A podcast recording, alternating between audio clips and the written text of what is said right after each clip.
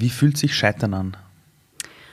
Okay, das ist eine, eine gute erste Frage. Es kommt drauf an. Und zwar, es kommt drauf an, ob man das erste Mal im Leben scheitert oder ob man schon älter ist, wenn man scheitert.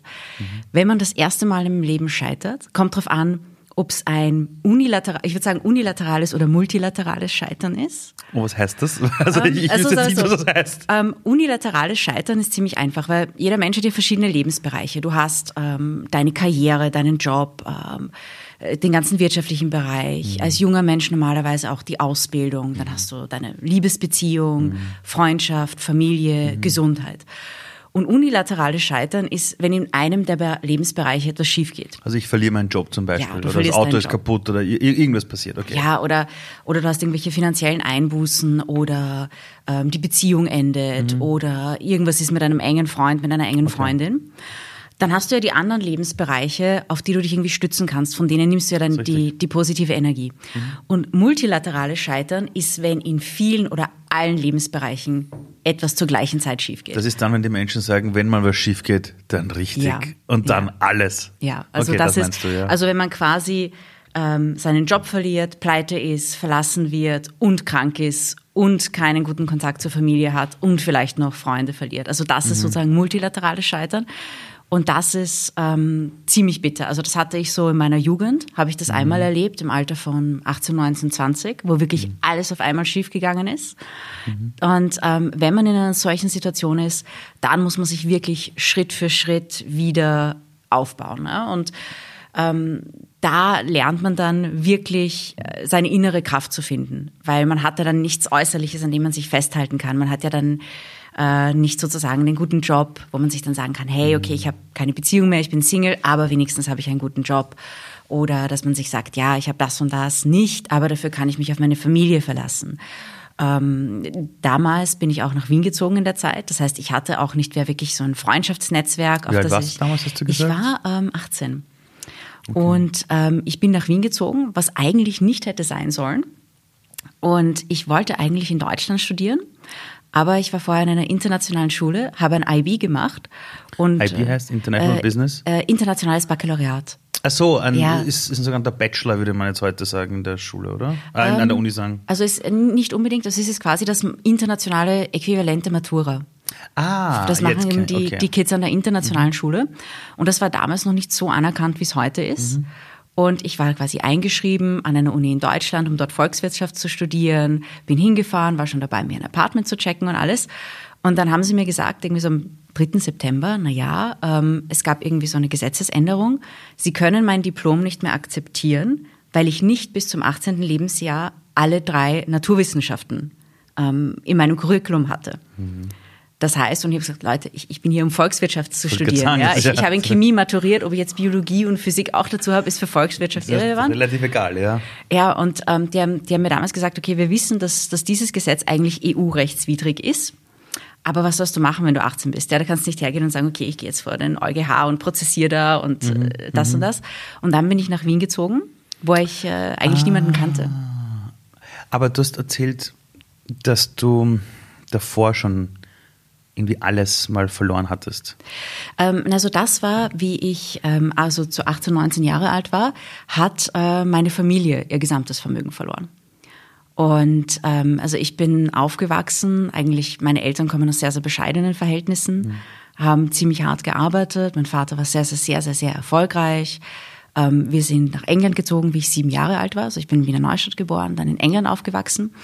Dann hat mein Vater ein, zwei Unternehmen verkauft, die er aufgebaut hatte. Also er hat wirklich schon sehr interessante Sachen gemacht. Mhm. Äh, Gerade Anfang der 90er, ähm, als der eiserne Vorhang fiel, mhm. ist er in ehemalige osteuropäische Länder gereist und hat eben dort begonnen zu investieren. Also ähm, und eben internationales Geld zu sammeln, um Unternehmen aufzubauen, mhm. all diese Sachen. Sehr, sehr, sehr interessant. Also er hatte, er hat echt auch schon Leute kennengelernt, die dann lustigerweise später wichtige Politiker geworden mhm. sind. Und mhm. die hat sie irgendwie kennengelernt, wie sie ganz jung waren. Und Wer deine Geschichte vielleicht ein bisschen kennt, weiß, dass dein Vater an der Börse doch sehr erfolgreich war, könnte man äh, ja sagen. Mhm. Ja, und er war eben auch, auch sehr bekannt damals. Mhm. Und ähm, dann hat er eben ein, zwei dieser Unternehmen verkauft und es war eigentlich, wäre ich schon Zeit gewesen für meinen Vater, sich zur Ruhe zu setzen. Er war damals so um die 40. Und ähm, wir sind nach Monaco gezogen. Und ich hatte dort wirklich von 15 bis 18 ziemliches High Life. Mhm. Wobei mir das irgendwann zu, wie soll ich sagen, also es hat eine Zeit lang Spaß gemacht, so mit 16, mhm. 17 vorzugehen in den Clubs oder auf Yachtpartys zu gehen ja, und Champagner zu trinken. Wahnsinn. Halt, äh, als 17-Jährige absolut super oder irgendwie nach Cannes zu fahren, mhm. in tollen Restaurants zu essen. Aber es war mir so doch so ein bisschen oberflächlich mhm. und ähm, ich war dann in den Sommer noch sehr, sehr viel in Österreich bei meinen mhm. Großeltern im Waldviertel ist und was halt mega down to earth ist. Ein komplettes äh, ja, Alternativprogramm, würde mhm. man sagen, oder? Okay. Ja, es war ein sehr, sehr starkes Kontrastprogramm. Und ähm, ich habe auch immer gesagt in dieser Zeit, also ich hatte mit, mit 16, 17 schon so ein kleines Ebay-Business. Okay. Ja. Und ich hatte es zwar nicht nötig, in Anführungszeichen, aber ich wollte immer schon ein bisschen von meinen Eltern eigenständig sein. Ich habe früher mhm. immer gesagt, mit 15 ziehe ich aus. Das ist sich nicht ganz ausgegangen. Ja. Ich habe das auch immer gesagt und habe mich da nicht getraut. Also, also ich, äh, es, es wäre sich da noch nicht ausgegangen. Mit ja. 15 ist man auch nicht wirklich äh, vollkommen äh, rechtsmündig. Also es mhm. wäre ein bisschen schwierig gewesen. Aber ich hatte auf jeden Fall mein Business gestartet und ähm, das war eine Zeit lang auch wirklich, wirklich gut. Und dann wurde ich 18 und in der Zeit, äh, mein Vater hatte damals sehr, sehr stark eben in neue Technologien investiert, mhm. Ende der 90er Jahre. Ähm, zum Beispiel auch in Internetradio, damals gab es das Wort Podcast noch nicht, ähm, aber auch in Internetfernsehen, weil er gesagt hat, das sind die Medien der Zukunft. Totale Vision. ja, er, er, er, war sich auch sicher. Aber das war jetzt 19... 97, 98. Wahnsinn, damals ja. schon über das nachzudenken. Ja, und er hat gesagt, ich bin mir sicher, ich weiß es, das sind die Medien der Zukunft. Und ich weiß nicht, wie, wie alt deine Hörer und Hörerinnen sind. Ah, alles quer durch die Bank, ja. Ähm, viele können sich vielleicht noch erinnern, in den 90er Jahren Internet, da hattest du so ein Modem und das hat dann dieses das hatte ganz schreckliche Geräusche und du hast für eine Website teilweise eine Minute warten müssen, mhm. bis das Ding äh, ladet. Das kannst du dir heute nicht vorstellen. Mhm. Ich habe das damals noch erlebt mit 13, 14 herum, ja. Ja, und das, äh, das war damals eben noch so. Und er hat sehr, sehr viel Geld in diese Unternehmen investiert und er war schlichtweg gesagt zu früh dran. Er war 10, mhm. 15 Jahre zu früh dran. Mhm. Und das Ganze äh, fing an, sich zu desintegrieren, so um die Zeit, wie ich 18 wurde, so 2003. Und man muss bedenken, ich glaube, YouTube wurde 2005 gegründet mhm. und erst 2007, 2008 2009 lief das so richtig an. Mhm. Das heißt, ähm, mein, mein Vater war um einige Jahre zu früh dran und hat dann so gut wie sein ganzes Vermögen hineingesteckt. Und es ist natürlich eine schwierige Situation, wenn du, wenn du dir sicher bist, wenn du weißt, ja, das ist die Zukunft. Mhm. Und es ist natürlich bitter, wenn du ein bisschen zu früh dran bist. Mhm. Und ähm, für meine Familie war das natürlich auch nicht leicht. Und es war nicht unbedingt so der finanzielle Verlust, der, der bitter war, sondern es war einfach die, so ein bisschen das Vertrauen oder dass man als Kind nicht darauf vorbereitet wurde. Mhm. Und ich war dann halt eben in Wien und das war dann nicht, nicht unbedingt so leicht für mich, weil ich wollte dann eben meinen Vater auch noch unterstützen, mhm. habe für ihn gearbeitet. Das war, es hat aber überhaupt nicht funktioniert und hat dann eigentlich auch noch relativ viele Probleme zwischen mir und ihm gebracht. Mhm. Mhm. Also ich war dann wirklich quasi, konnte mit meiner Familie eine Zeit lang nicht so gut, mhm. war in einer Stadt, wo ich niemanden kannte. Oh ich war damals äh, gesundheitlich auch ziemlich bedient. Also ich war in meiner Jugend okay. äh, zwei, drei Jahre lang ziemlich krank, also hatte chronische Krankheiten. Das hat sich dann Mitte 20 zum Glück gelöst. Mhm. Und ich hatte damals noch den falschen Boyfriend. Also, also, also alles, alles, alles, ja, alles also alles irgendwie keine ja. Katastrophe. Und, und damals äh, musste ich dann wirklich also auch ziemlich, einen ziemlich harten Cut machen. Ähm, mhm. mein, und das ist auch jetzt in der Corona-Krise wird sicher einige Leute geben, die existenzielle Probleme haben, die wirkliche Ängste haben, die wirklich jetzt vielleicht in verschiedenen Bereichen scheitern, die vielleicht ihren Job verloren haben, kein Geld mehr haben, wo auch mhm. die Beziehung wackelt. Mhm. Und wenn man wirklich in so einem großen Loch ist, dann hilft es oft, ähm, sich wirklich ein neues Umfeld zu suchen. Zu sagen, okay, ich mache hier einen Cut und das ist mega, mega schmerzhaft. Aber dass man sagt, okay, in einer solchen Situation, ähm, man braucht einen Neuanfang, man braucht ein Umfeld, das einen wirklich unterstützt. Also Leute, die vor allem positiv denken, die an sich selbst viel arbeiten. Mhm. Und das habe ich dann auch gemacht mit, äh, mit 20. Also ich habe dann äh, mein Bachelorstudium begonnen. Mhm. Und das war richtig, richtig gut. Weil ich habe dann endlich gesagt, okay, das ist, was ich machen möchte. Ich wollte immer, äh, ich habe mich für die Börse interessiert. Ich habe mit 14 schon mal Aktien gekauft. Irre. Und ähm, ich habe dann Bank- und Finanzwirtschaft studiert berufsbegleitend. Also ich habe schon gearbeitet, habe auch meine Händlerprüfung gemacht zu dieser Zeit. Also Händlerprüfung, um dann an der Börse wirklich handeln zu dürfen. Ja. Ähm, und war, ich war die zweitjüngste, die jemals die Händlerprüfung gemacht hat in Österreich. Wahnsinn. Die jüngste Person ist mein Bruder, weil er What? hat ein Jahr nach mir gemacht und er ist ein Jahr jünger. Und er nervt mich immer damit, dass er sagt, naja, er ist der Jüngste in der Geschichte von ganz Österreich, der die Händlerprüfung ge gemacht hat. Ja, du bist die jüngste Frau, die das jemals Ich bin die jüngste Frau, ja, ja also. stimmt.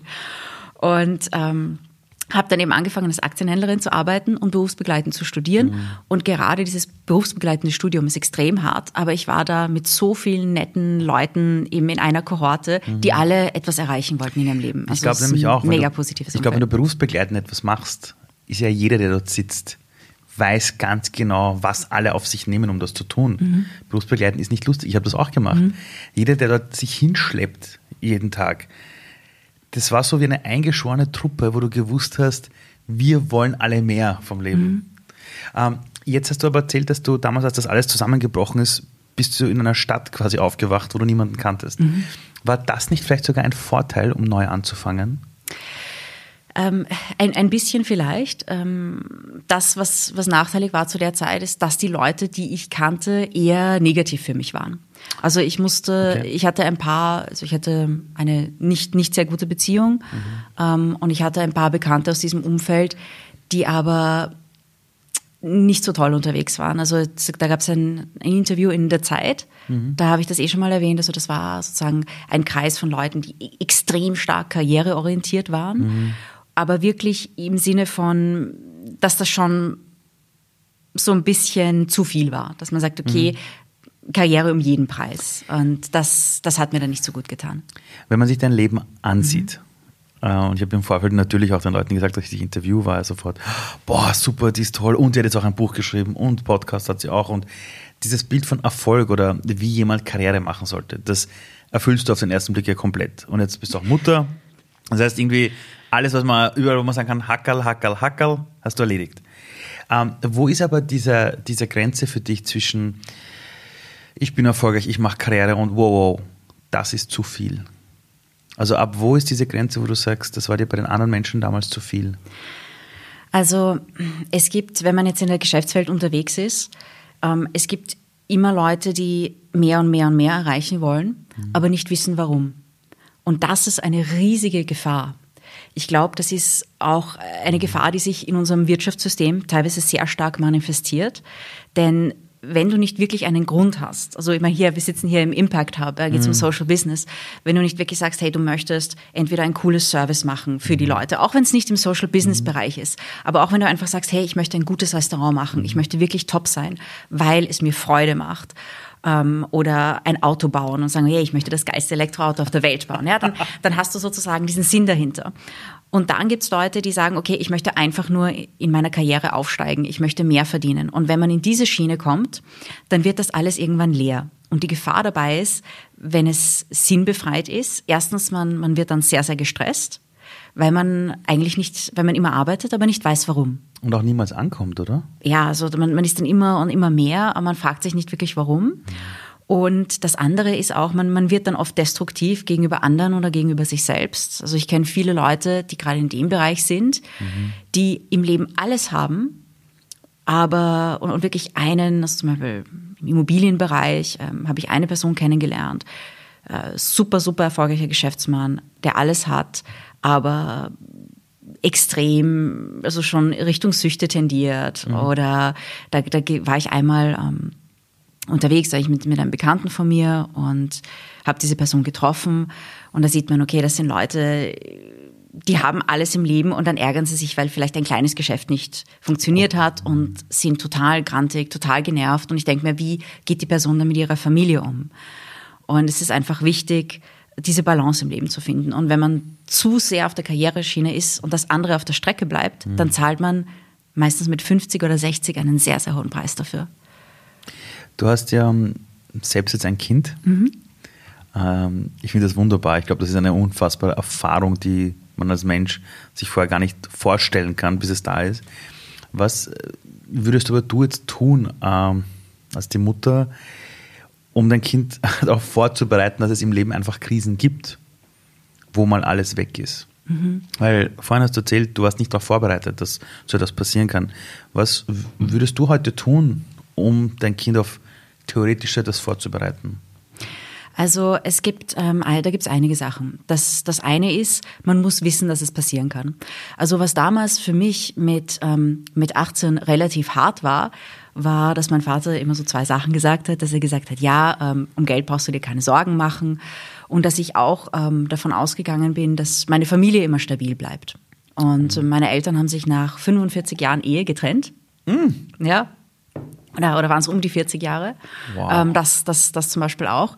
Und äh, ich glaube, es ist schon wichtig, Kindern zu sagen, dass es so etwas wie die absolute Sicherheit im Leben nicht gibt. Mhm. Und dass man sich darauf auf gewisse Dinge vorbereiten kann. Natürlich auch so gerade finanzielle Krisen, indem man sich mhm. Rücklagen aufbaut, Notfallsfonds, mhm. ähm, ein kleines Investmentportfolio. Mhm. Ähm, da kann man sich relativ gut vorbereiten. Aber dass es zum Beispiel auch andere Krisen geben kann, wo etwas anderes wegfällt, die Beziehung oder Freundschaften oder mhm. Familie, ähm, dass es Dinge wie Krankheit oder Tod gibt. Mhm. Und ich glaube, es ist wichtig, Kinder da Schritt für Schritt heranzuführen, mhm. ähm, dass sie, dass sie auch wissen, okay, das ist auch ein Teil des Lebens. Mhm. Und vor allem, dass sie in sich sehr, sehr selbstbewusst sind, sehr stark sind und auch wissen, was ist wirklich wichtig und was sind die äußerlichen Dinge, die im Leben oft wegfallen. Welche Dinge sind in dem Leben wichtig? Ähm, also das, was wichtig ist, ich glaube, dass das Aller, Allerwichtigste ist, dass man eine gute Beziehung zu sich selbst hat. Und wenn man spirituell ist, ja. ähm, glaube ich, dass diese spirituelle Beziehung der, mhm. der absolute Kern ist. Also wenn man gläubig ist, dass man sagt, okay, mhm. die Beziehung zu Gott ist das eigentlich das, das Wichtigste, das man, das man haben kann. Hast du schon immer so gedacht? Ähm, nein, das hat sich erst Mitte, Mitte 20 ähm, entwickelt weil Mitte 20, also mit 25, war ich dann an einem Punkt, also eben dadurch, dass ich in meiner Jugend mit diesen ganzen sehr stark karriereorientierten mhm. Leuten unterwegs war, wollte ich Treasury Managerin werden. Oh. Unbedingt. Okay. Ähm, für die, die das nicht kennen, was ist ein Treasury? Also ja. Also das Treasury ist die interne Bank eines Unternehmens. Ah, die sich dann überlegt, wie lege ich das Geld an von dem Unternehmen und, und, und, und, und. Okay. Ja, mhm. also ähm, da geht es sozusagen ähm, Währungsgeschäfte, ähm, Hedging, Absicherungsgeschäfte, äh, Kreditfinanzierungen, wo gebe ich meine Bankeinlagen hin, Cashmanagement, all diese Aspekte. Mhm. Und das war einfach ein extrem cooler Job und ich hatte einige Lektoren aus dem Treasury. Okay. Und ich dachte mir, hey, ich möchte Treasury Managerin werden. Und ich bin mit 23 nach Prag gezogen oder 22, ja, weil ich dachte mir, hey, Szenenwechsel, ein ähm, bisschen weg von Wien. Und es war am Anfang schon ein bisschen komisch, weil die tschechische Sprache ist echt nicht leicht. Also ich habe eine Woche gebraucht, um auf Wiedersehen zu, zu, zu lernen. Wirklich? Ja. um, ähm, und dann haben mir eben Leute gesagt, also andere Experts haben mir gesagt, ja Larissa, vergiss es, um, ähm, du kannst in diesem Land nie erfolgreich sein. Weil? Um, weil, wenn du nicht Tschechisch kannst und okay. als Ausländerin, das, das geht nicht. Ja? Mhm. Und ich dachte mir dann, okay, denen werde ich es zeigen. Und mhm. gerade wenn mir jemand sagt, okay, das kannst du nicht, mhm. dann erst recht. Ähm, und ich habe dann angefangen, ähm, zuerst habe ich so ein Praktikum gemacht in einer französischen Bank, Société Générale im Währungshandel. Und dann bin ich gewechselt zu ING Real Estate, also ein großer Immobilienfonds im, im Treasury Cash Management. Also und, da, wo du immer hin wolltest? Ähm, da war ich noch nicht ganz, aber okay. dann mit 25, 24, 25 bin ich gewechselt zu Photon Energy, Solarenergieunternehmen, okay. um das Treasury dort aufzubauen. So jung? Äh, ja, ich war, na, ich war 25, das war 2010. Ja, das ist, das ja. ist jung, ja. Und äh, wow. Photon, Photon Energy, das war, ich, ich habe den Job geliebt. Es waren lauter junge Leute. Das Unternehmen, nein, das stimmt eigentlich nicht. Es waren nicht nur lauter junge Leute, sondern es haben alle an einem Strang gezogen. Und der jüngste Mitarbeiter war damals ein Praktikant, Lehrling, der war 16. Und der älteste Mitarbeiter war 67. Das war ein Ingenieur. Wow den hat mein ehemaliger Chef aus der Pension zurückgeholt, weil es einfach so, also es gab damals diesen Solarenergieboom mhm. und es gab nicht genug Ingenieure am Arbeitsmarkt. Da hat man die Pensionisten dann zurückgeholt. Und okay. das war mir irgendwie, ich glaube, von einem der Gründer ein Bekannter und der war schon seit zwei Jahren in Pension, aber es war ihm irgendwie Fahrt. Und der hat dann gesagt, okay, ich mache für euch ein paar Projekte. Und das war dann unser ältester Mitarbeiter. Und der hat öfters mit dem Jüngsten zusammengearbeitet. Und ich fand das einfach genial, ja, weil alle haben gesagt, ja, Solarenergie, das ist die Zukunft. Wir wollen eine, eine Welt ohne fossile Brennstoffe. Mhm. Und da können wir eben dadurch, dass wir diese äh, Kraftwerke entwickeln, aufbauen, managen, äh, mit Solarpanelen handeln, die importieren, da ein Teil von dieser Energierevolution, Energiewende sein. Mhm. Und das ist einfach ein, ein, eine extreme treibende Kraft. Also da, und da war es auch leicht, dass ein 16-Jähriger und ein 67-Jähriger an einem Strang ziehen. Glaubst du, fehlt uns das heute in der Gesellschaft? Ich habe das Gefühl, die Leute reden über die Jüngeren, die Jüngeren reden über die Alten und dann ist immer das Generationsthema. Und das letzte Mal, wo ich erlebt habe, die denken aneinander, war Corona, als es mhm. hieß, ich bleibe zu Hause wegen den Älteren. Und ich erlebe schon in vielen Unternehmen, dass die besten Innovationen dann passiert, wenn echte Vielfalt aufeinander trifft. Und das heißt halt auch verschiedenste Generationen. Hast du das Gefühl, dass solche Bilder, wie du sie mir erzählst, der 16-Jährige und der 67-Jährige, dass die zusammenarbeiten, fehlt uns das? heute in der Gesellschaft oder in den Unternehmen, glaubst du? Also ich glaube, es fehlt in allen Unternehmen, die nicht unbedingt ein, ein, äh, ein sehr oder ein höheres Ziel, wenn man so will, verfolgen. Denn immer dann, wenn man ein wirklich wichtiges, übergeordnetes Ziel hat, dann können die verschiedensten Gruppen zusammenarbeiten. Mhm.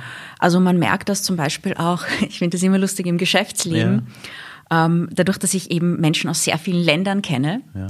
ähm, erlebe ich auch immer wieder, wie man Menschen hat, die eigentlich zwei komplett verschiedenen ethnischen Gruppen angehören, die mhm. eigentlich nach außen hin ähm, komplett verschieden, äh, sogar im Konflikt stehen ja. und dann miteinander Geschäfte machen.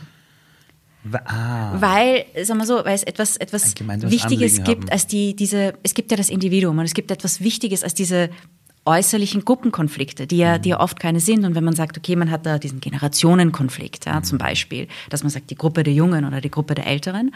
Aber wenn man dann etwas Wichtiges hat und dann die Individuen aus diesen Gruppen zusammenkommen und an einem gemeinsamen Ziel arbeiten, mhm. dann wird man nicht mehr als der Junge oder der Alte gesehen, sondern mhm. zwei Individuen, die ein gleiches, das gleiche Ziel verfolgen.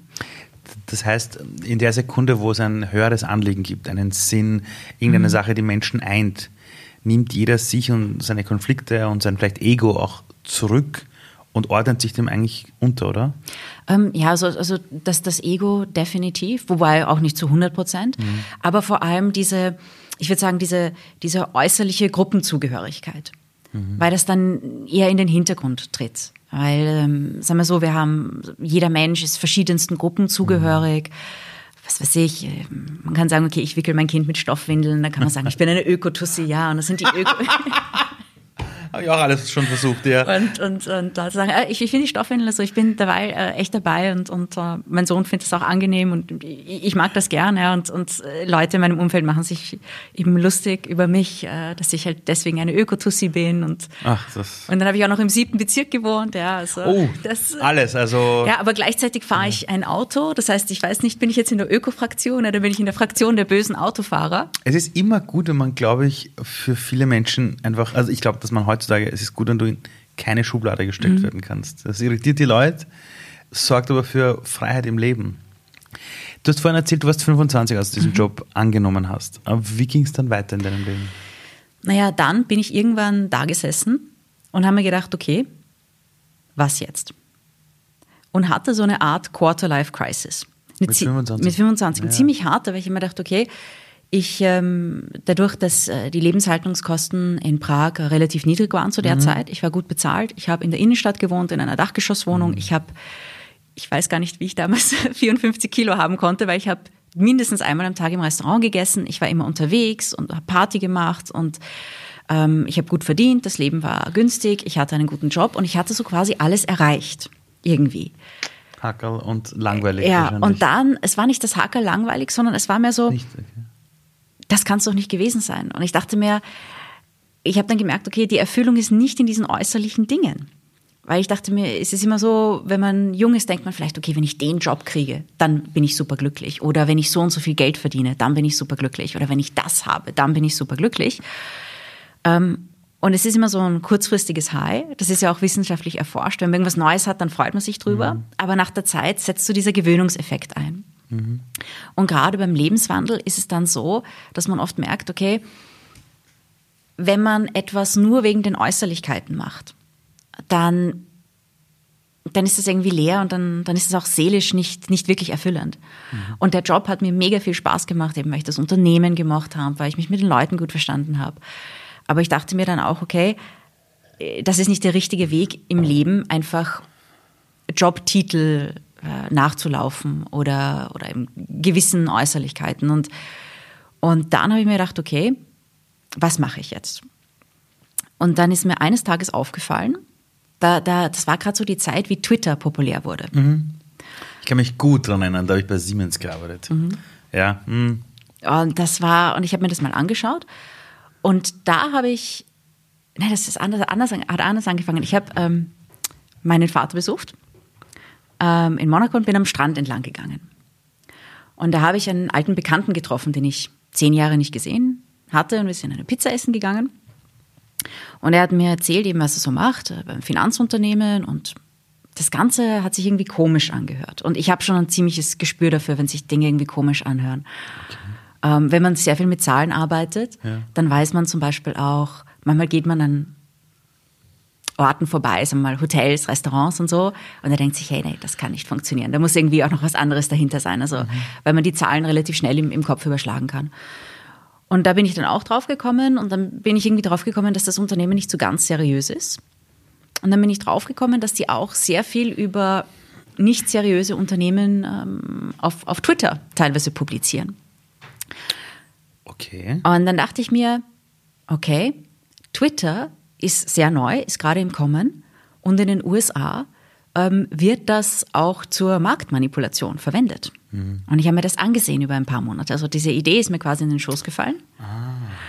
Und dann habe ich gedacht, okay, ich muss ein Tool entwickeln, damit die Finanzmarktaufsichten weltweit solche ähm, es heißt in der Fachsprache Pump-and-Dump-Schemes. Mhm. Also wenn man am Aktienmarkt wertlose Papiere so stark bewirbt, dass viele Leute, die jetzt keine genaue Analyse machen, die kaufen. Glauben, das ist gut. Mhm. Und, und dann, dann ist das im, im Prinzip ein, ein wertloses Papier. Mhm. Und ich dachte mir, okay, ich muss ein System bauen, damit eben die Finanzmarktaufsichten weltweit irgendwie so eine Art Radarsystem haben, um sowas frühzeitig zu erkennen. Weil äh, wenn solche Dinge laufen und zum Beispiel die FMA so etwas erkennt, dann mhm. geben sie Warnungen raus. Und ähm, das habe ich mir dann ein bisschen angeschaut, aber ich hatte ein Problem. Ich konnte nicht programmieren. Mhm. Und dann dachte ich mir, okay, ich mache jetzt noch meinen Masters, ich gebe meinen Job auf, denn ich wollte einfach äh, finanzmathematisch und programmiertechnisch etwas dazulernen, um das weiter erforschen zu können. Da war ich 27 okay. und ich dachte mir, okay, dann habe ich mit meinem damaligen Chef gesprochen und haben gesagt, du, das war irgendwie so Dezember und ich sagte ihm, ja, du, ich werde ein paar Monate noch bleiben im Unternehmen es hat dann eh ganz gut gepasst. Und ähm, dann habe ich gesagt, ich möchte ein Masterstudium machen, um das erforschen zu können. Habe ich dann auch gemacht. Und es war auch irgendwie nett, weil ich hatte eben wegen meinem berufsbegleitenden Studium nicht wirklich so die Partyzeit auf der Uni. Das hatte ich nicht mit mhm. Anfang 20, weil wenn du äh, als Aktienhändlerin mhm. arbeitest, 7.45 äh, Uhr im Büro bis 17.30 Uhr aufspringen in die U-Bahn auf die FH, das viermal die Woche und am Wochenende auch ich meine, ich weiß gar nicht, wie ich das damals gemacht habe. Also, ich, gut, ich war Anfang 20. Und dann habe ich gesagt, okay, ich mache jetzt dieses einjährige Masterstudium, habe daran weitergeforscht und bin draufgekommen, das war damals ziemlich neu, ähm, dass eben Twitter Sentiment, also das, was auf Twitter gesprochen wird, über gewisse Unternehmen, die Macht hat, den Kurs zu beeinflussen. Wirklich? Ja. Ähm, und das ist mittlerweile wissenschaftlich bewiesen durch verschiedene ja. ähm, Forscher auf verschiedenen mhm. Unis. Wird auch verwendet in der amerikanischen Politik, beim Präsidentschaftswahlkampf, ja. diversen anderen Dingen. Okay. Ja. Und das, das kam, also so Cambridge Analytica war, glaube ich, 2014. Das, mhm. Ja, ungefähr so. Und, mhm. und wir haben im 2000, ja, 2012, 2013 mit dieser Forschung begonnen. Okay. Und ähm, dann hatte ich eben einen Studienkollegen und wir haben daran geforscht und Algorithmen entwickelt und alles. Und dann waren wir eben auf der Uni und haben gesagt, okay, wir, wir müssen uns jetzt einen Job suchen.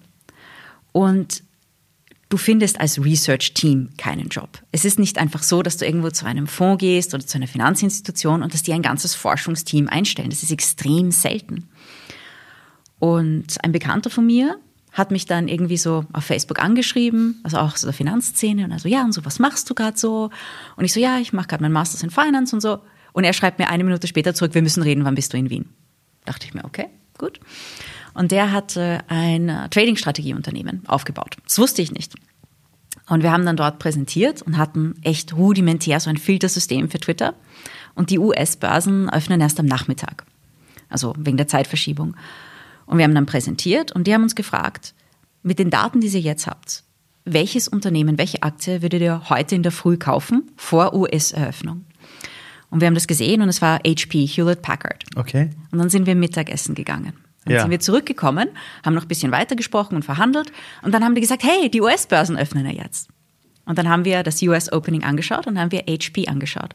Und HP ist am Opening 4,5 Prozent gestiegen. Also genau das, also genau eure Vorhersage. Ja, und das sowas kannst, also da, da dachte ich mir, okay, das war göttliche Intervention, das kannst du nicht erfinden. Genau dieses perfekte Timing, ja, also und, und dann dachten wir, okay, das war dann halt eben abgemacht, haben wir angefangen, ähm, dort zu arbeiten, ähm, dort zu forschen, äh, waren dann drei, vier Monate dort, aber dann gab es einige Veränderungen und das, das hat irgendwie nicht, nicht so funktioniert, wie wir uns das vorgestellt haben. Und dann haben wir gesagt, okay, es war eigentlich nie der Plan, aber wir haben gesagt, wir machen uns damit selbstständig. Wir machen ein, Start, ein Data Analysis Startup draus.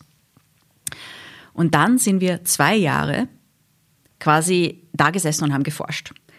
Abgeschnitten von der Außenwelt. Und das, das, das war ein großer, großer Fehler. Also das kann ich allen Startup-Gründern schon mitgeben.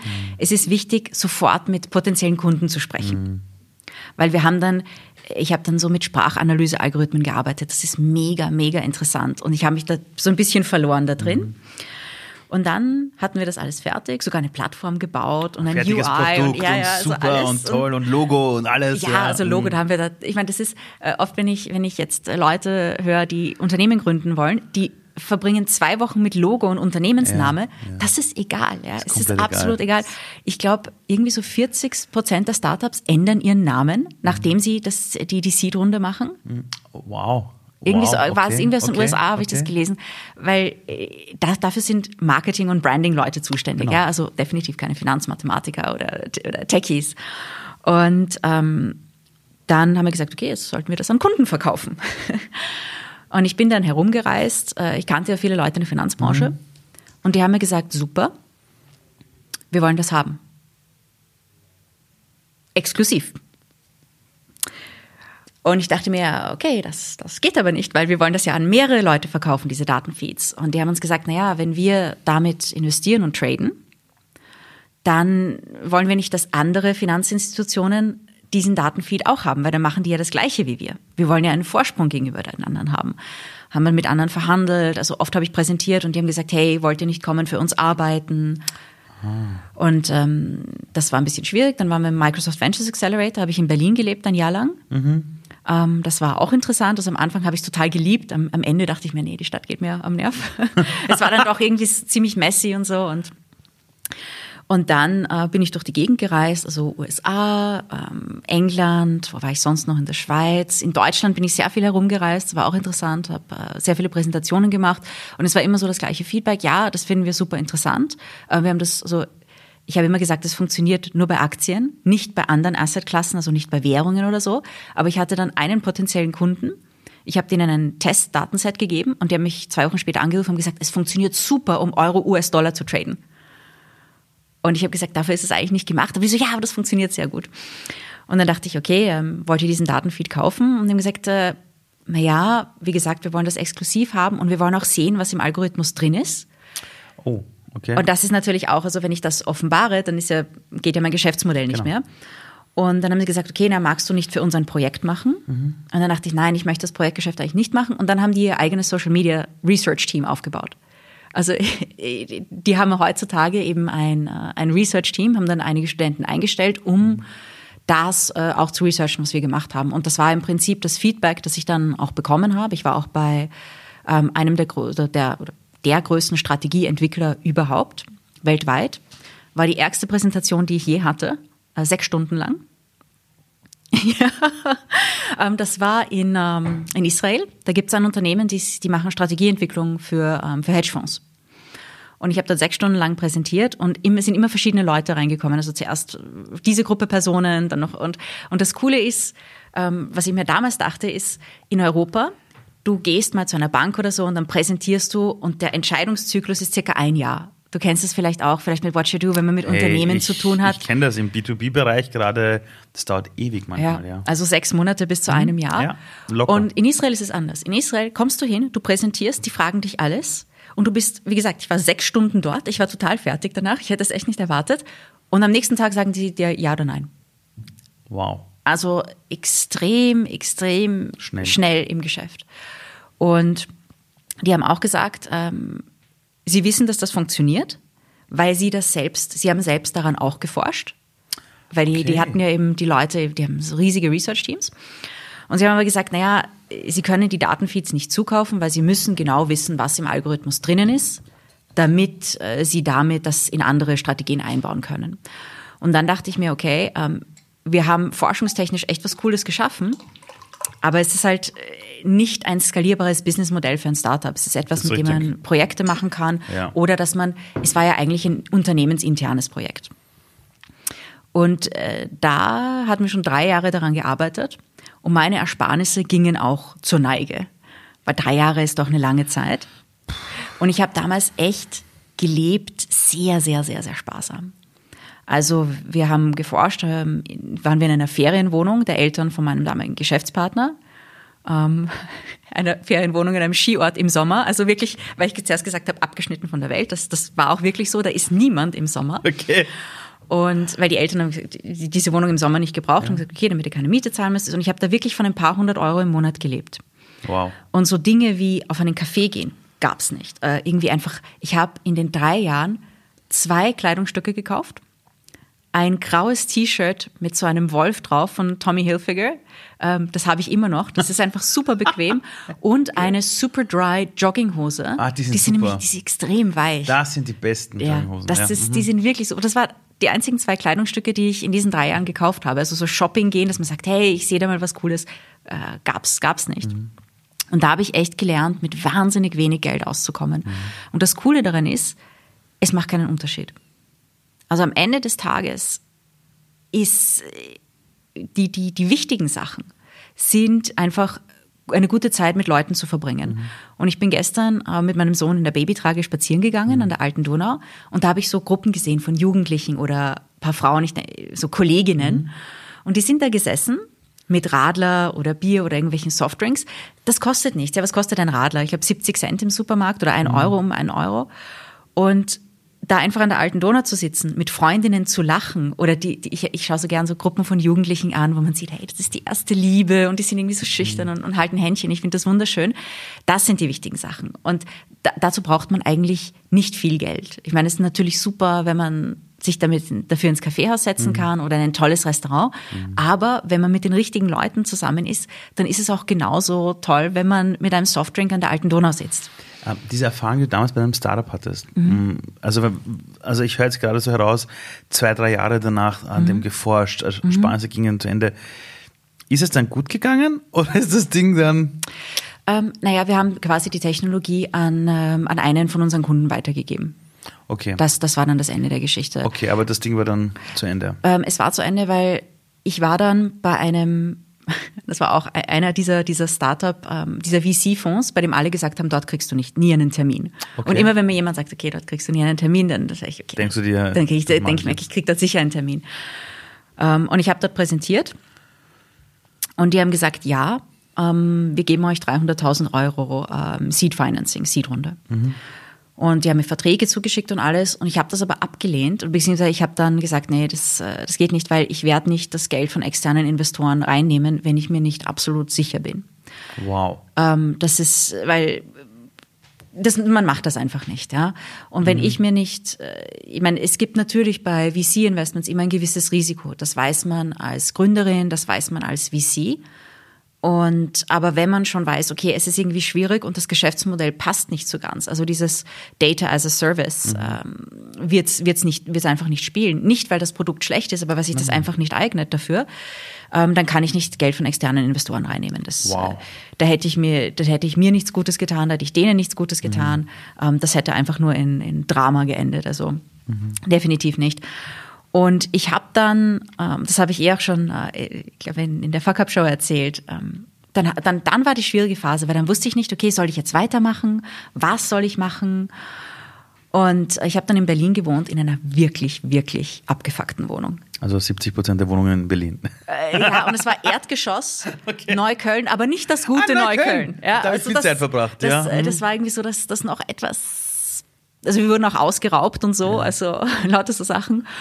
Ähm, ja, so, sogar Laptops wurden gestohlen und alles. Mhm. Aber die deutsche Kripo, wir haben es echt geschafft, die Laptops zurückzubekommen. Okay. Die deutsche Kripo, muss ich wirklich sagen, die waren ein Wahnsinn. Wirklich Fall ein Wahnsinn. Grüße. Ja, liebe, liebe Grüße nach Berlin. Aber in dieser Phase, wo du nicht wusstest, wie du mhm. weitergehen sollst, hast du dann irgendwie ein, dann gewusst, wie du dich entscheidest oder hast dann noch gesehen, äh, einfach abgewartet, was passiert? Naja, ich habe ich hab das gemacht, was ich in Situationen mache, in denen ich wirklich nicht ähm, weiter weiß. Ähm, ich habe gesagt, okay, ich brauche die Hilfe des Universums. Also so nach dem Motto, okay, lieber Gott, schicke mir ein Zeichen, ja, bitte, mhm. bitte sende mir ein Zeichen. Und ich hatte dann einen Termin in, ich glaube, Köln oder Düsseldorf. Mhm. Und ich musste von Schönefeld mhm. fliegen, diesen 6 Uhr Flieger. Mhm. Und ich bin um, es war im Jänner, bin um 4 Uhr in der Früh aufgestanden mhm. und wusste, ich habe 20 Minuten Zeit, um mich fertig zu machen, um zum Bus zu gehen und diesen 6 Uhr Flieger zu nehmen. Und ich musste noch meine Haare waschen. Weil ich, und und gehe ich unter die Dusche und das Wasser ist eiskalt. Und ich denke mir, okay, dieser, dieser Boiler aus den 70er Jahren geht nicht mehr ähm, um vier in der Früh. Und ich dachte mir, ich kann jetzt nicht irgendwie ungeduscht oder mit ungewaschenen Haaren zu diesem Termin gehen. Das geht nicht. Und ich habe versucht, diesen Boiler zu starten, aber es war einfach nicht die Zeit und der ist nicht gestartet. Und ich musste dann Anfang Jänner, draußen hatte es minus 15 Grad um vier in der Früh eiskalt duschen. Also das war dann der Moment. Ich war wirklich, ich habe geheult, ich war, ich war, ich habe gezittert, ich war körperlich traumatisiert. Wenn du, wenn du da stehst unter dieser eiskalten Dusche, das ist, als würden dir lauter Nägel auf den Kopf schießen. Das ist richtig, richtig schmerzhaft. Und da dachte ich mir, okay, das kann nicht so weitergehen. Das war sozusagen dieser Moment, in dem ich mir gedacht habe, nee, ich muss was anderes machen. Und das war sozusagen der, mhm. würde ich sagen, ultimative Tiefpunkt. Mhm. Und dann habe ich gesagt, nein, ich muss jetzt ähm, in meinem Leben wieder was anderes machen. Mhm. Ich muss mir was überlegen. Und dann habe ich etwas gemacht, was ich anderen Leuten auch raten würde. Also mhm. ich habe mir mal so ein bisschen eine Auszeit genommen. Äh, manchmal, wenn du in so einer Situation weg bist, dann musst du einfach mal irgendwie weg aus der Situation, um klarer denken zu können. Und es ist sehr interessant, sich eine Auszeit zu nehmen, ähm, wenn man kaum mehr Geld hat oder kaum mehr Ersparnisse. Ich wollte mich gerade fragen, wie, wie geht das? ähm, also sagen wir so, äh, ich, ich in, in meinen Workshops und, und eben auf mein, in meiner Facebook-Gruppe und mit, mit den Frauen, die ich coache, reden wir oft über Banken, Konten, Gebühren. Und ich bin immer noch bei der, bei der Raiffeisenbank. Mhm. Und die ist extrem teuer. Aber ich bin immer, und ich glaube, ich werde ewig bei der Raiffeisenbank bleiben, weil ähm, damals hatte ich wirklich, wirklich extrem wenig Geld am Konto. Und ähm, ich habe dann gesagt, okay, ich fahre jetzt zwei Monate nach Israel. Ich war nicht krankenversichert, ich hatte keine arbeitslose Mindestsicherung, gar nichts eigentlich. Und ich hatte ein paar hundert Euro am Konto. Und ich habe bei der Raiffeisenbank angerufen und, und habe gefragt, okay, was ist, wenn ich in Israel irgendwo stehe und kein Geld mehr zur Verfügung habe und ich sage, ja, okay, ich kann dann theoretisch mein Konto überziehen, obwohl das eigentlich nicht erlaubt, war. erlaubt wäre. Ja, also wir drücken da ein Auge zu, weil die hatten ja eine lange Historie ja, ja. von mir und so.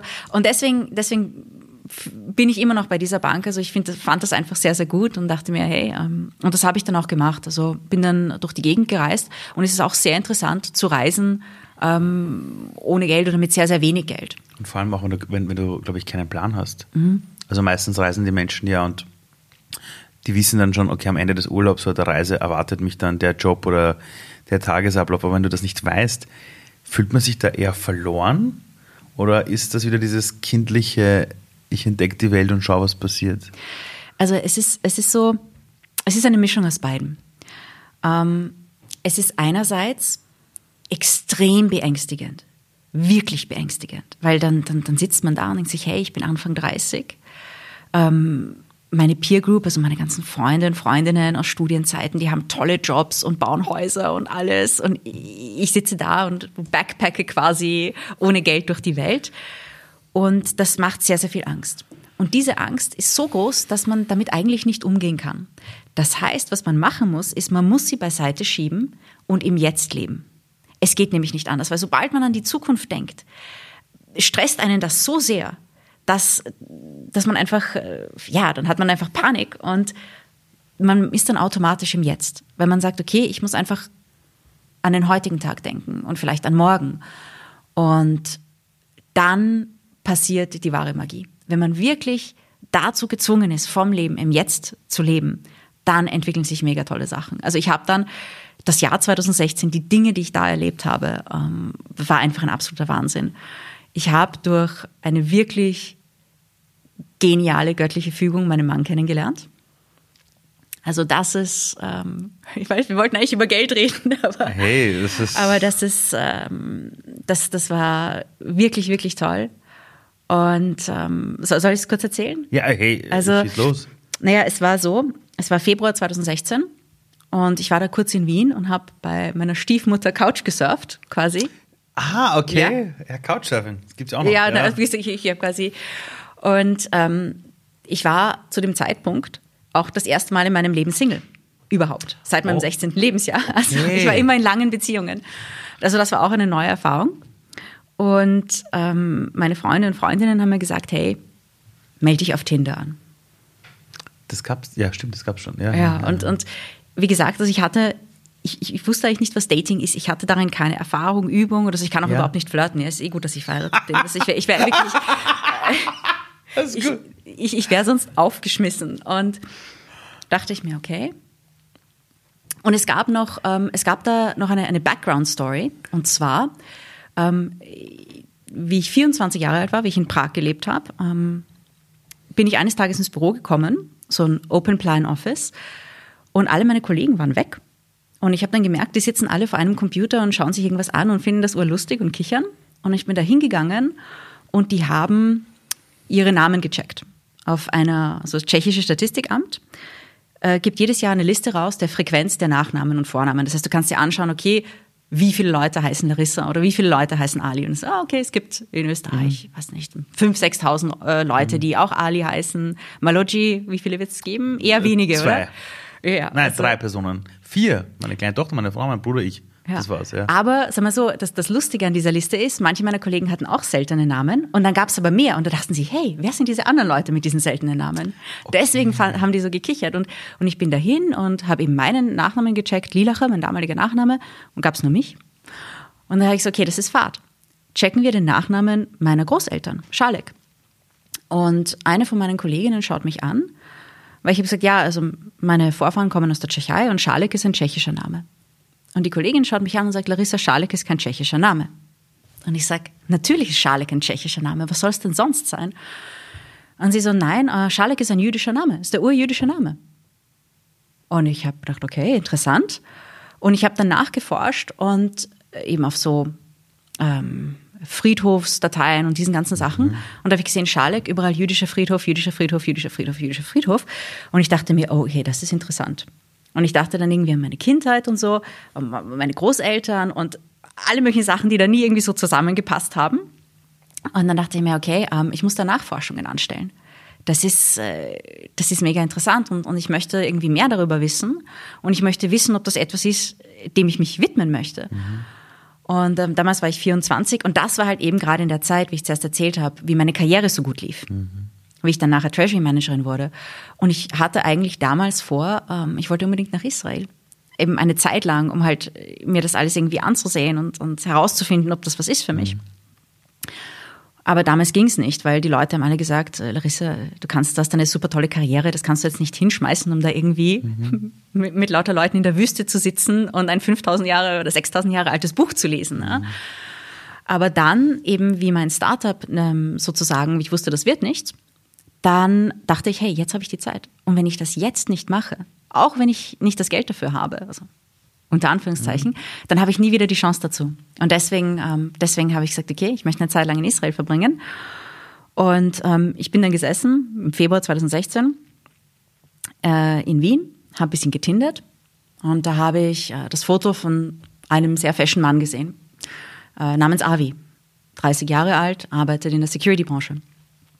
Und ähm, ich dachte mir, hey, äh, mit einem Namen wie Avi ist die Chance relativ hoch, dass er Israeli ist. Security-Branche dachte ich mir, okay, vielleicht jemand, also, der früher im, im israelischen Militär gearbeitet hat und Ah, ja, jetzt Bodyguard ist bei der UNO. und wir haben dann miteinander uns unterhalten. Und äh, er, da bin ich draufgekommen, okay, er spricht besser Deutsch als Englisch, weil er ist in Österreich aufgewachsen, er ist in Israel geboren, in Österreich aufgewachsen. Und er arbeitet nicht in der Security-Branche, sondern in der IT-Security-Branche.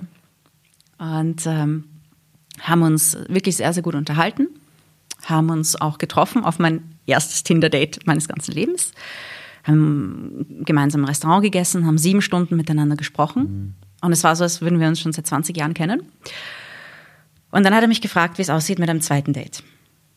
Und ich habe gesagt, nein.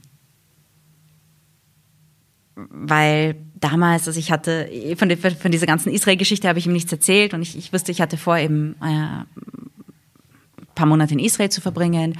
Ich war einfach nicht in einem guten State damals. Ich, also mein Startup, das war gerade so die, die Phase, wo ich in der Entscheidungsphase war, wo ich nicht wirklich wusste, wie es weitergeht. Mhm. Ich hatte wirtschaftlich kein stabiles Leben. Mhm. Und ähm, ich wusste, okay, ich war auch das erste Mal in meinem Leben Single und er hat mir sehr gut gefallen und ich wusste, hey, wenn ich auf ein zweites Date gehe, dann bin ich schon wieder gleich in einer Beziehung und ich, ich habe gewusst, ich muss einmal Single sein. Ich brauche das für mich selbst, eine Zeit lang mal Single zu sein. Und er war sehr enttäuscht und ich war richtig traurig, weil ich dachte mir, hey, das ist ein, ein, ein wunderbarer Mensch, aber es ist echt die falsche Zeit. Und am nächsten Tag ruft mich ein guter Freund von mir an, ähm, Nico, der, der wirklich also ganz, ganz toller Mensch ist. Und ähm, der sagt, hey Larissa, der ist in der, war damals in der Eventbranche war öfters in Wien, Berlin unterwegs. Sagt, hey Larissa, bist du vielleicht in Wien? Gehen wir auf einen Café gehen, wir haben uns ein paar Monate schon nicht mehr gesehen. Und ich so, naja, ich bin halt irgendwie, ich hatte gestern mein erstes Tinder-Date, ich bin irgendwie traurig und, und er so, okay, ich, ich hole dich ein paar Minuten ab. Und wir sind in ein Café ausgegangen und ich erzähle ihm von dem Date und er fängt an zu lachen und sagt, Larissa, der Typ heißt Avi, oder? Und ich habe gedacht, Nico, woher weißt du das? Und er so, nein, das gibt's nicht. Das ist, das ist, das, das ist der Cousin von einer guten Freundin von mir. Ich war mit denen vor zwei Tagen Abendessen. Der hat die ganze Zeit erzählt, was für ein tolles Tinder-Date er haben würde. Ich wusste ja nicht, ich konnte nicht wissen, dass du das bist. Und ich habe mir gedacht, ich muss euch beide verkuppeln, weil ihr würdet perfekt zueinander passen. Und ich dachte mir, wow, Wahnsinn. Ich meine, was Wie groß stehen die Chancen? Ja, ja, Wie, wie hoch sind die Chancen, dass das passiert? Aber ich dachte mir, na, es ist irgendwie, es ist, es ist nicht die richtige Zeit und so. Und, und äh, dann bin ich eben durch die Gegend gereist, war lange in Israel, habe gesagt, okay, ich ziehe nach Israel. Habe ich mich dazu entschlossen, habe dort eben Connections gemacht mit Leuten aus der Startup-Szene, die haben gesagt, okay, ähm, wir werden schauen und jobmäßig mit deinen Sprachen, also ich spreche auch Französisch, bisschen Schwedisch, äh, kann Tschechisch verstehen, auch ein bisschen sprechen. Ähm, wenn, wenn, ich, wenn ich jetzt ein paar Tage in Prag bin, könnte ich wieder reden. Und die haben gesagt, hey, mit deinen Sprachen kein Problem, deinen Job zu finden. Und ich bin nach Österreich zurückgekommen, um mich vorzubereiten auf meinen Umzug. Und dann komme ich an, es war der 1. August. Und ähm, am 3. August wache ich auf in der Früh und ich habe zwei WhatsApp-Nachrichten. Und die eine ist von Nico und so, hey Larissa, wie geht's dir? Bist du vielleicht wieder in Wien? Jetzt haben wir uns schon monatelang nicht gesehen. Und du wirst nicht glauben, mit wem ich gestern ähm, über dich geschwärmt habe. Und die zweite Nachricht war eben von Avi. Und das, was passiert war, ist, dass äh, am Tag davor war eine Geburtstagsfeier. Ähm, und der Avi war eben auf dieser Geburtstagsfeier, das war in irgendeinem Club. Und er ist dann an die Bar gegangen, um sich Drinks zu holen. Und plötzlich dreht sich jemand neben ihm um und begrüßt ihn mit den Worten, hey Avi, wie war's mit der Larissa? In Referenz auf das Date sechs Monate zuvor mhm. im Februar. Und er hat gesagt, ja, ganz tolle Frau und alles. Und das, das war der Nico. Und Avi und Nico kannten sich an sich nicht, hatten sich erst zum zweiten Mal gesehen. Und er hat gesagt, hey, das ist ein Zeichen, ich muss dieser Frau schreiben. Und in diesen sechs Monaten hatten wir beide äh, gewisse Lektionen im Leben zu lernen. Er hat ein Sabbatical gemacht, ist auch herumgereist, eben diese, diese Persönlichkeitslektionen oder diese, diese Dinge, die man, äh, die man im Leben irgendwie auch zur Persönlichkeitsbildung braucht, diese Erfahrungen.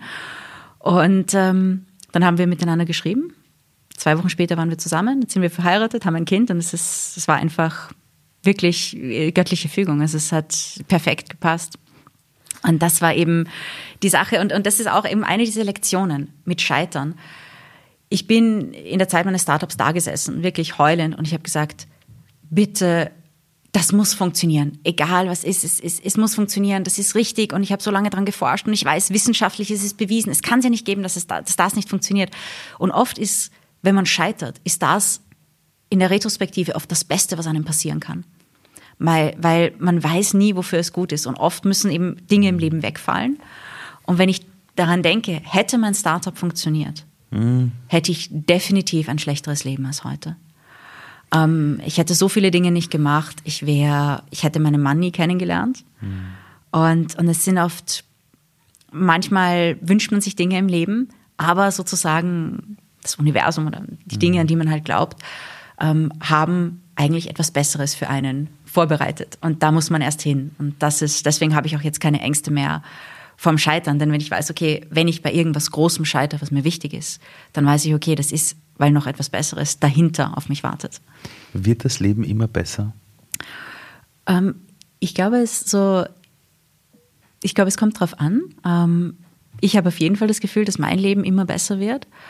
Ähm, hängt aber auch damit zusammen, dass ich, äh, dass ich versuche, viel an mir zu arbeiten. Ich glaube, wenn man das nicht macht, ähm, es gibt auch Beispiele von Leuten, die gewisse Probleme haben.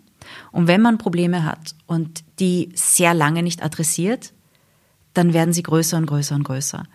Und wenn man sich dann nicht traut, diese Dinge anzupacken, dann kann es oft sein, dass es mit der Zeit schlechter wird.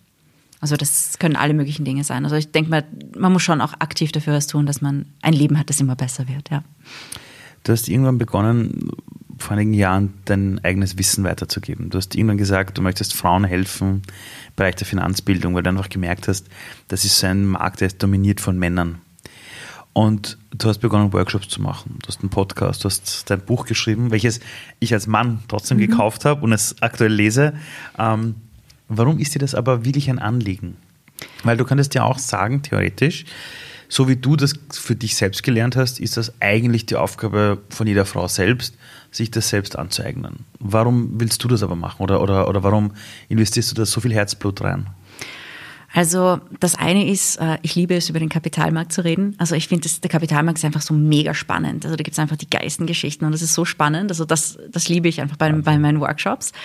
Ähm, aber das ist, es ist nicht nur das. Ähm, also die, die Idee ist eigentlich auch vom Himmel gefallen, wenn man, wenn man so möchte, ähm, dass ich damit anfange. Und ich habe gemerkt, es ist einfach eine, eine riesige Resonanz da, weil das Bildungssystem da noch nicht, da ist einfach eine Lücke mhm. bei sehr, sehr vielen Menschen. Mhm. Und ich habe mir auch gedacht, okay, ich habe das studiert. Wenn ich das nicht studiert hätte, gäbe es auch so viele Dinge, von denen ich keine Ahnung hätte.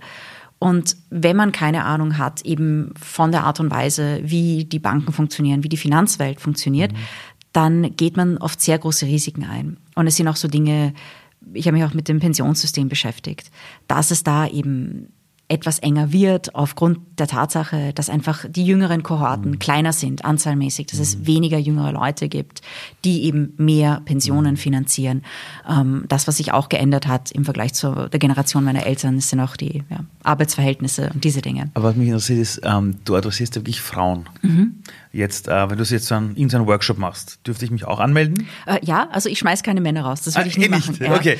Ähm, und ich habe auch äh, Workshops auch schon für, für gemischte Gruppen oder auch Männer gegeben, weil die einfach Interesse hatten daran. Und, und eine Sache, die ich halt oft mhm. höre, ist, dass ganz oft Leute sagen, naja, wenn ich investieren möchte, ich meine, ich brauche mindestens 10.000 Euro mal, aber bis ich das mal habe, äh, brauche ich vorher gar nicht dran denken. Aber du hast ja diesen Ansatz, dass du immer den Menschen sagst, naja, du kannst schon sehr früh beginnen, dein eigenes Vermögen aufzubauen. Jetzt für die Leute, die jetzt gerade zuhören, jetzt mhm. wirklich ganz kurz und knackig. Ähm, ab wann kann man wirklich beginnen, in seinem Leben zu sagen, ich will investieren und ich will mein ein kleines Vermögen aufbauen? Mhm. Also idealerweise, ähm, schon wenn man sehr jung ist, sagen wir mal, man so Anfang 20, man ist gerade mit der Ausbildung fertig mhm.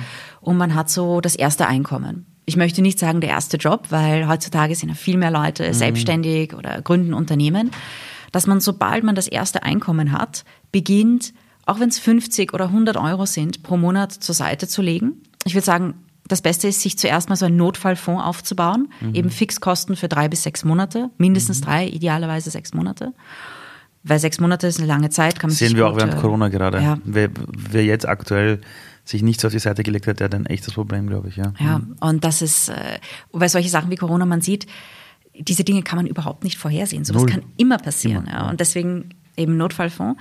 Und dass man dann beginnt, ähm, ich glaube, sehr, sehr wichtig ist, und das ist auch eine der goldenen Regeln, dass man damit beginnt, Dinge zu investieren, die man versteht.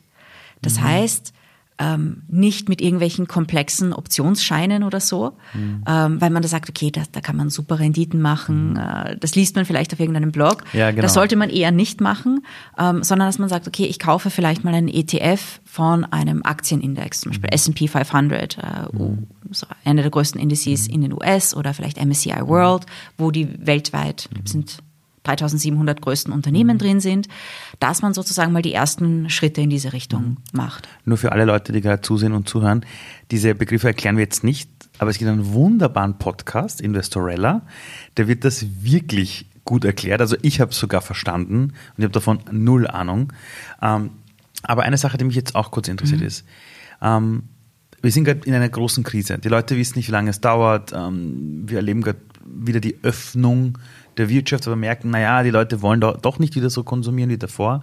Ähm, soll man jetzt investieren oder, oder soll man sagen, na, wir warten jetzt mal alle ab? Also zum Beispiel jemand ist 27 Jahre alt, sagt, ich will jetzt beginnen, jeden Monat 100 Euro in ein ETF investieren. Ah, und jeder sagt, naja, die Märkte gehen jetzt noch nach unten oder, oder wir wissen es nicht. Wie soll man sich jetzt verhalten? Soll man da genauso ansparen jeden Monat, wie es normalerweise oft empfohlen wird? Oder soll man abwarten? Wie soll man sich orientieren als ein 27-Jähriger oder 27-Jähriger aktuell in dieser Welt? Mhm. Also das eine ist, es ist nicht nur in der Corona-Krise so, wir wissen nie, wo die Börsen hingehen. Also mhm. das, das kann man nicht wissen. Ja? Mhm. Und es gibt viele Leute, die sagen, okay, also man kann es kurzfristig vorhersehen mit verschiedensten Indikatoren, aber nur sehr, sehr kurzfristig, eben weil die Welt so ist, wie sie ist. Ja? Es kann irgendwie ein Coronavirus kommen mhm. oder es kann irgendwie, es kann alles Mögliche passieren.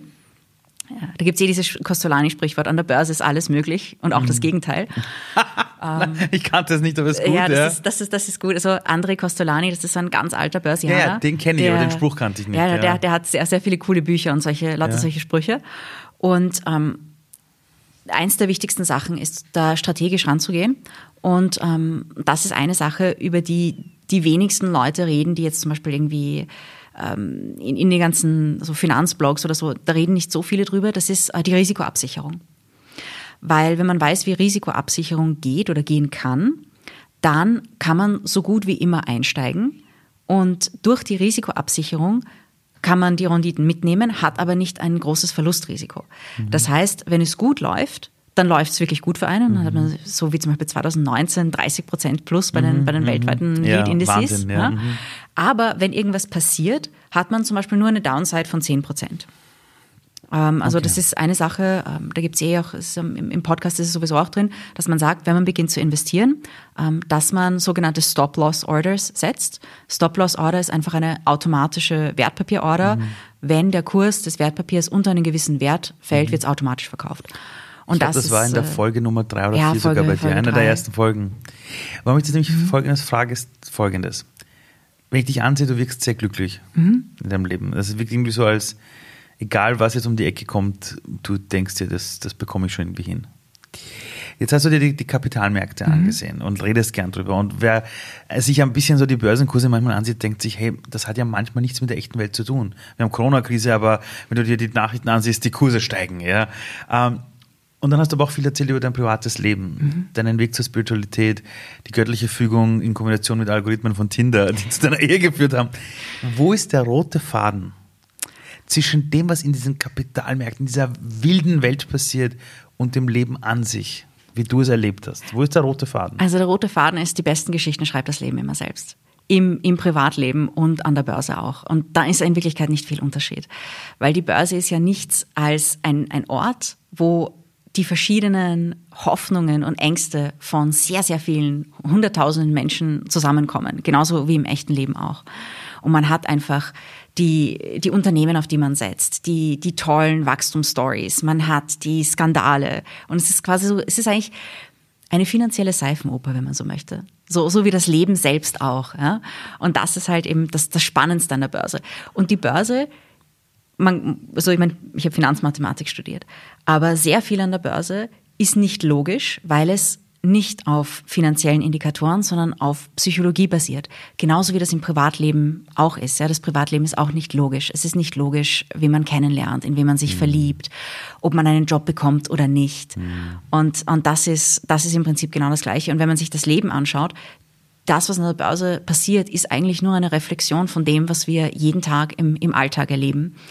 Und wenn man sich irgendwie so, so ein gutes Leben gestalten möchte, dann gilt das Gleiche an der, an, der Börse, im Kapitalmarkt, also, oder generell in der Welt des Investments, wie im Privatleben, dass man sagt, okay, man schafft sich eine solide Basis, man arbeitet an sich selbst, man lernt dazu, man baut Wissen auf. Wenn man irgendwelche Schwächen hat, dann schaut man die sich an und versucht, sich, versucht aktiv dran zu arbeiten.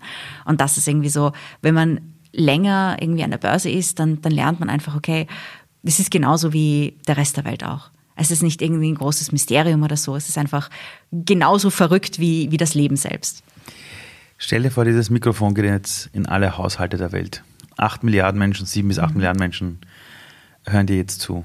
Also das Ding geht jetzt bis in die Sahara, in, mhm. die, ähm, in die Zelte hinein. Ja, alle hören zu, alle. Die ganze Welt hört dir gerade mhm. zu. Was ist die eine Sache, wo du als Mensch sagen würdest, wenn du die Chance hättest, dass die jetzt alle 20 Sekunden zuhören, was ist die eine Sache, die alle wissen sollten, hören sollten, sich daran erinnern sollten, reflektieren sollten? Also was ist die eine Sache, die du der Welt mitgeben wollen würdest, wenn jetzt, genau jetzt alle zuhören? Ähm, das ist auch äh, der Satz, mit dem das erste Kapitel in meinem Buch beginnt. Äh, jedes Minenfeld ist eine Goldmine. Das habe ich gehört von einem sehr, sehr spirituellen Menschen. Also der hat mir das auf Englisch gesagt, da klingt es auch besser, every minefield is a gold mine. Der gesagt hat, äh, wir leben das Leben falsch rum. Wir haben irgendwie diese äußerlichen Dinge, auf die wir uns fokussieren und dann freuen wir uns, wenn sie gut gehen und dann leiden wir, wenn sie schlecht gehen. Aber in Wirklichkeit sollten wir das Leben andersrum leben, sondern wir sollten an uns selbst arbeiten, für alles dankbar sein und gerade auch für die Probleme unter Anführungszeichen, die uns begegnen, weil das sind unsere großen Wachstumschancen und das sind die Dinge, die oft zu den erfüllendsten Tätigkeiten oder Beziehungen im Leben überhaupt führen. Und das ist eine Sache, die, die ich ja zum Beispiel auch jungen Leuten mitgeben wollen würde, dass die Dinge, die schwierig sind, in Wirklichkeit die größten Chancen sind. Vielen, vielen Dank. Danke sehr, Ali, für, für, dieses, für die nette, nette Einladung.